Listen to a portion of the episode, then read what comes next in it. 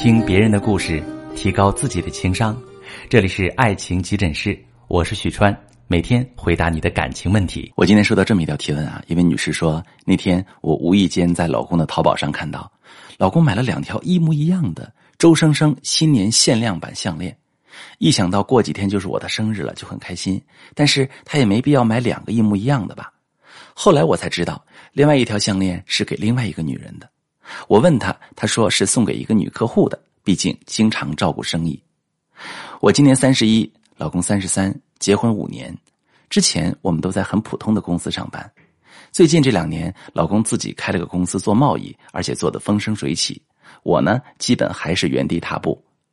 我们的感情之前还是不错的，但是自己做公司之后比较忙，经常出差。因为那个项链，我发现他出轨已婚的女客户，我没有直接跟他摊牌。很想知道那个女人是个什么样的人，所以就会经常翻老公的微信，看聊天的内容和朋友圈。他说我疑神疑鬼，只是客户而已，对我很生气，把手机密码也换了，但是还是让我找到了出轨的痕迹。他们已经在一起一年了。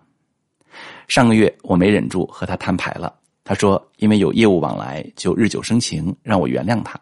其实我内心深处也不想离婚，就默许。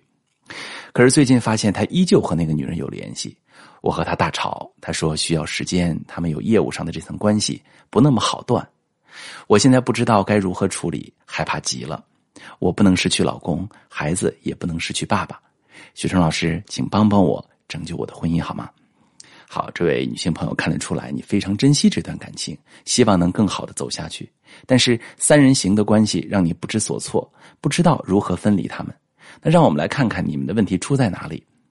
第一点，你说老公出轨一年了，之前你没有发现蛛丝马迹，这说明对你来说，在这段关系里，你和老公相比，你是比较满意的，认为你们的感情没什么问题，而你的老公，并不是很满意，或者说你没有满足他的某部分需求。他的婚外情已经维持了一个不算短的时间。他没有和你提离婚，说明虽然你没能满足他的需求，但是他也并不想和你分开。那个女人只是满足他的一部分需求，比如情感、性或者是事业上对他的帮助。那第二点，你说了，老公这两年公司做的风生水起，但是自己还是原地踏步。你的丈夫喜欢他的女客户，必然有外在因素。那这个女客户一定有她认可的地方。或者经常可以帮助她的工作，并且是她事业生涯的合作伙伴，所以冷静下来，其实你需要看到自己的差距，但是不要因为自己的差距而责备自己。事实上，男性对女性的要求可能有所不同，最重要的是温柔、体贴和洞察力。如果你跟不上他的节奏，或者达不到他的要求，那么很可能很长一段时间你们都没有共同话题。大多数人认为，婚姻中最大的危机是婚外情，很少有人关心双方为何会陷入这种状况。事实上，危机往往来自于家庭积累的矛盾。当丈夫喜欢上他的女客户，你该怎么办？